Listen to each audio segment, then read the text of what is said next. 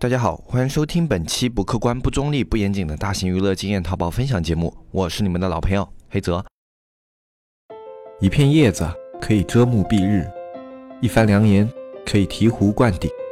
我们在前方披荆斩棘，希望后来者一帆风顺，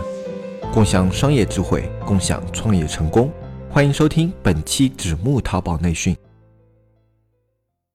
那么今天这一期节目呢，我们继续上一期的内容来说。上一期我们给大家介绍了现在在风口浪尖的一个关于社交电商这样的一个行业啊，它现在的一个表现，它现在一个整体的一个情况啊，以及它跟传统电商那些不同的点，以及它的优势所在。那今天这一期节目呢，我们还是接着上一期节目的内容来进行探讨。今天呢，我们要跟大家聊的主要内容是在像一些小城镇啊，或者说三四线城市这里面的一些青年，或者说一些电商人，他们在这样的一个环境下，在社交电商下有什么样的一些机会和什么样的一些风口哦，可以去触及，可以去创造，哎，可以在这样的一个大环境下找寻到自己的一个定位啊。那我们今天要聊的主要是这。方面的一个内容。那么在节目正式开始之前呢，还是我们的一个啊常见的听众问答环节。那么今天呢，来自我们听友 ID 迷头的一个问题，他的问题是：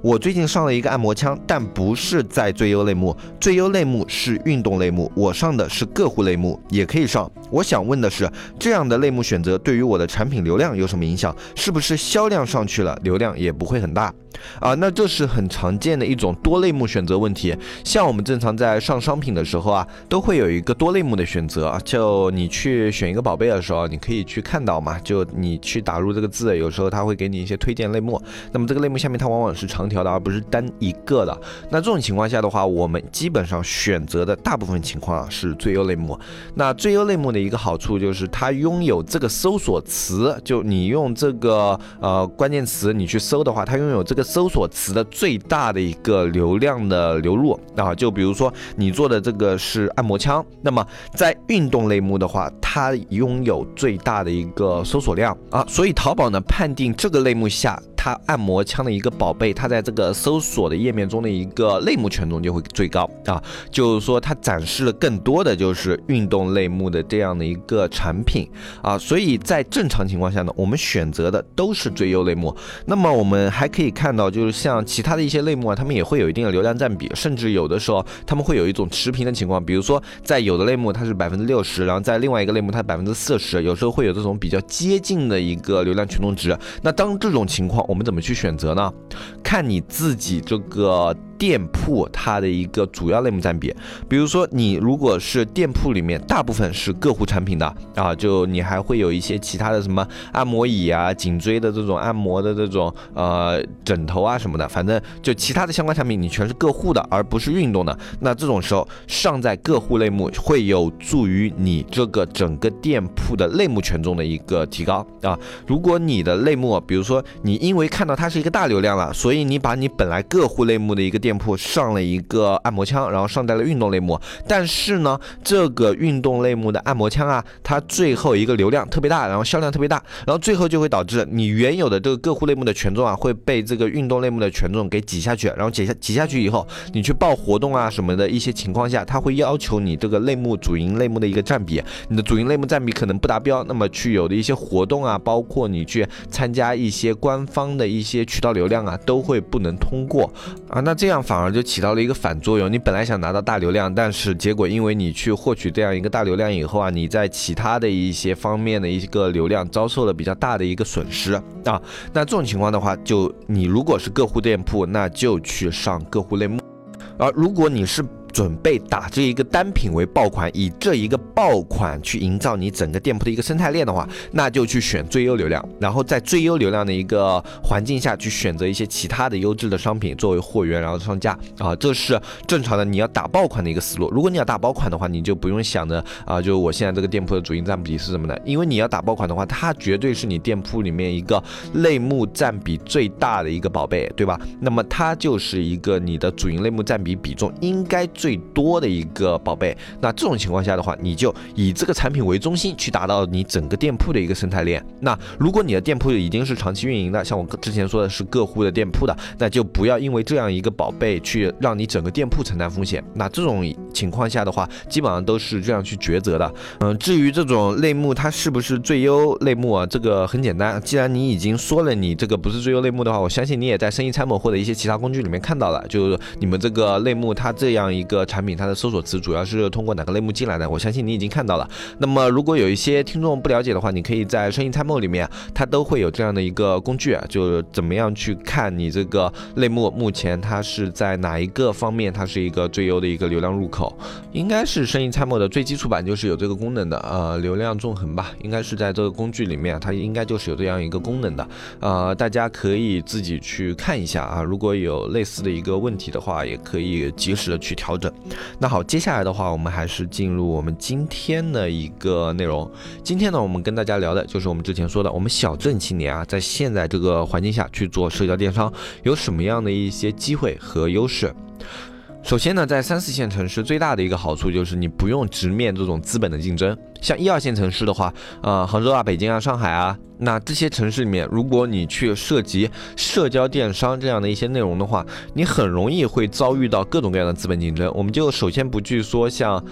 天猫、京东、苏宁，然后包括一些其他的一些大资本，他们都在做这样的一个社交电商的这样的一个尝试，因为这是一个风口行业，他们肯定不会错过。作为传统电商的话，他们不会再愿意在任何一个电商类的领域落后的，对吧？那么你在一二线城市的话，如果你要去做这样的事情，你首先要直面的就是这样的一个资本竞争。我们。不说他们这个资本竞争是否会成功，像京东啊，他们这种做法就显得有一些粗暴啊，有一些耍大粗啊。但是呢，他们有时候资本砸就是会有效果的，因为他们的资金量特别大。那在重金之下，有时候就是会创造奇迹的。那我们啊，不去论他们能否成功吧。那首先，你如果要去做的话，你就是要直面这样的一个竞争环境。那么在一二线城市的话，它的一个社交电商的一个竞争生态就相对来说比较恶劣了。那么对于现在这样一个时机来说，三四线城市还远远没有达到这样一种竞争的一个程度，因为这个东西特别特别的新，所以。各种各样的资本都是在一二线城市进行试点，再不济也是在一些比较大的一些地级市，然后去进行试点。那么他们的触角是很少会马上升级到我们这种啊四线城市啊一些县级市啊，或者说一些比较差的这种表现的这种地级市，他们是很少会去触及到的。那么在这样的一个情况下呢，啊我们在这种三四线城市就有了一个先天的一个较为空白。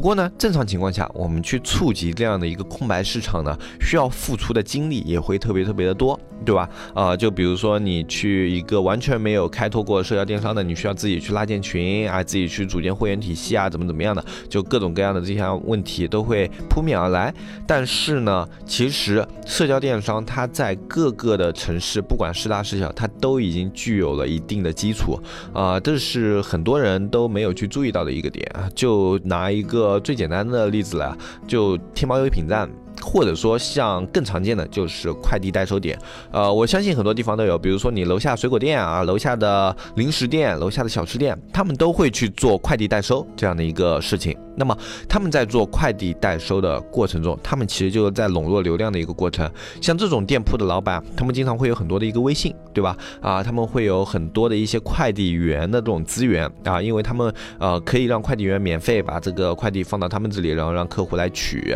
或者说有一定的收费，比如说收个一毛，或者说收个两毛这样去做啊。但是不管怎么样，他已经笼络到了这一部分的资源和一部分的这种流量啊，就定期流量嘛。就比如说你这几个。快递固定会放在这个地方，那我就是啊，我的店铺它就是固定会有这么一些人来取货。那么取货的过程中，他们可能就会去买一些水果啊，买一些零食啊什么的。这就是为什么这么多水果店和零食店会去做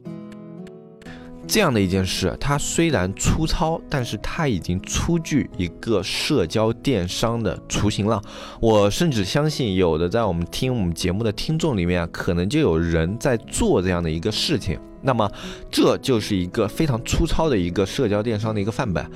在三四线城市，它没有一个特别特别成熟的一个方案，但是它已经有了这样的一个雏形，它其实就已经给你省去了很多的一些事情。啊，如果你真的想要做一个架构型的一个社交电商，区域性的，叫啊，我在当地我自己去架构我们的这个社交电商，比如说可以通过公众号啊，或者通过现在非常火的这种小程序啊，它的一个入门门槛都是相对较低的啊，投入花费也是比较低的。嗯，你拿小程序来做比方吧，就你现在去做一个能够盈利到一个几十万或者说上百万规模的一个淘宝店，你的投入至少是在二三十万左右，而且是这个类目是比较。好好的。那么，在我们社交电商这样的一个领域的话，你去做一个小程序，一个简单的小程序架构什么的，你可以有一些参考嘛。现在有很多这样的小程序，架构相对简单这样的一个小程序的话，你的研发费用应该也不用这么多啊，大概呃十几万，大十几万应该是肯定可以搞定了啊。只要你认识一些程序员，然后这种程序员的话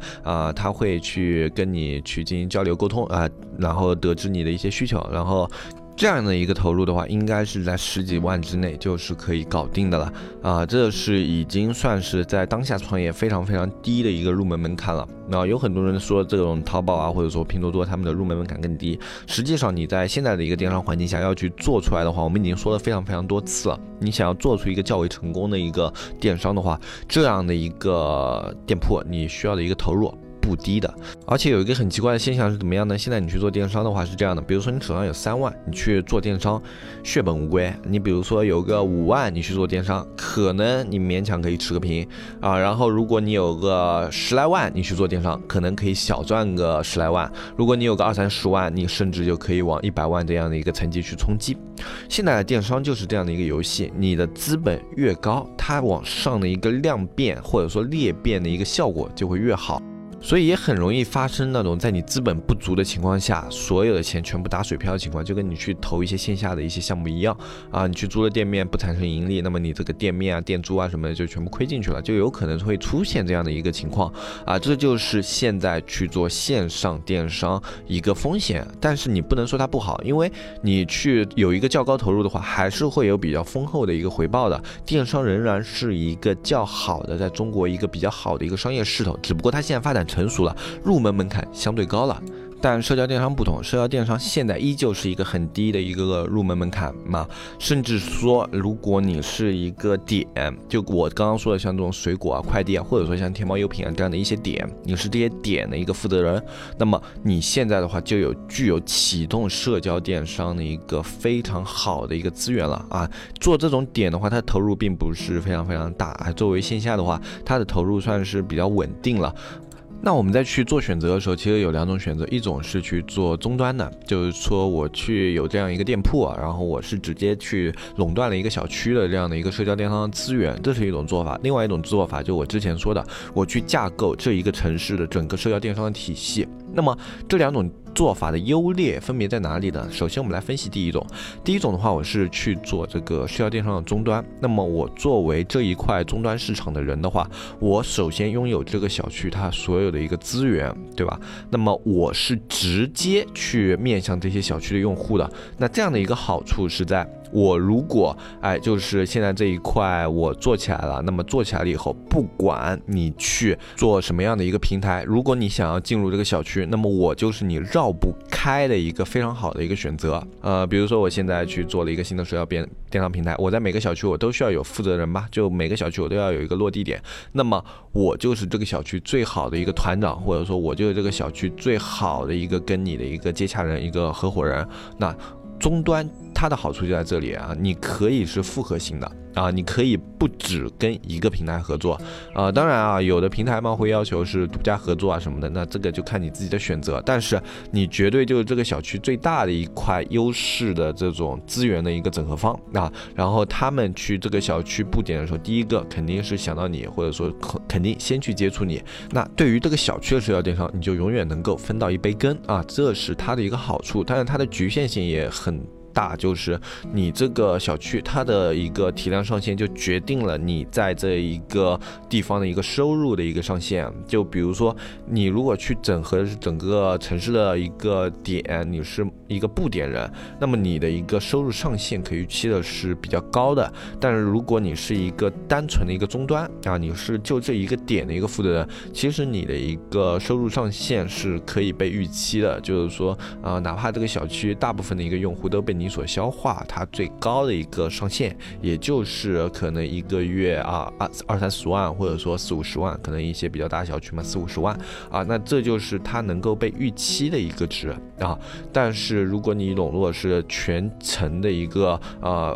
网点系统的话，就我们说另外一种，就我去布这个网，我来做这个社交电商的一个平台，我来去整合这一块的一个体系的话，那么我能够预期的上限是特别特别高的，同时我还可以获取到。所有的团长的一些手上的资源啊，就啊，比如说你来我这个平台可以，你可以同时在其他平台做嘛。那么你来我这个平台只有一个要求，你手上这些群要给我做一个复制，或者说你手上这些群要资源跟我进行共享共通，对吧？那么我能把所有这些团长手上的一些流量给打通，然后当这些流量全部打通以后，你就成为了当地一个非常非常强的一个流量整合方。像我们当地现在其实都会有吧一些。公众号啊，或者说一些小程序平台，他们会去做一些地区服务啊，比如说我地区的招人啊，地区的集会的一些服务啊，或者说地区的一些家政广告的一些推广啊，怎么样的？哎，会有非常非常多。当你手上有了这么一批资源以后，所有的这些事情都是你可以去做的。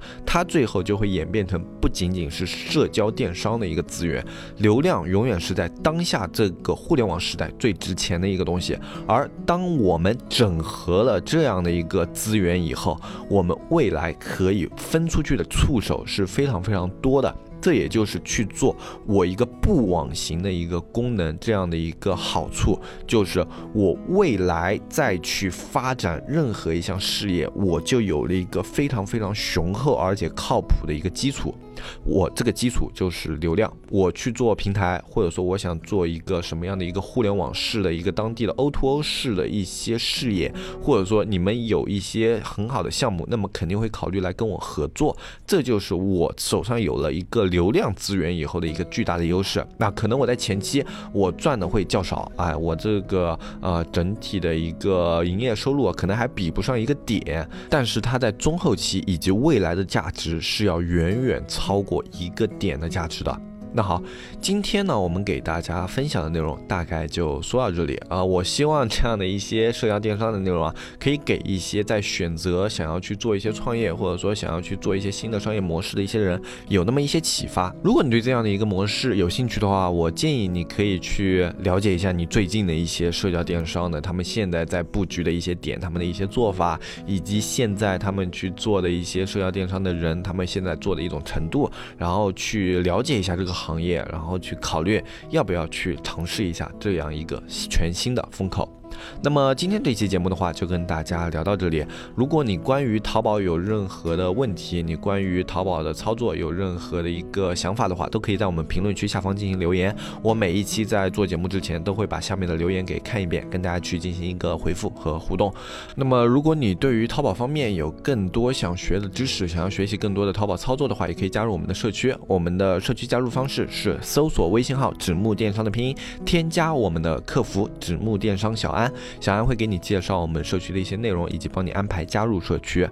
微信号在我们下方详情页也有。我们社区现在的价格是三百六十五元一年，每天一块钱。呃，如果你有想在淘宝方面进行提高，想要学习一些知识的话，都可以考虑加入。今天就说到这里，我是黑泽，我们下期再见，拜拜拜拜拜。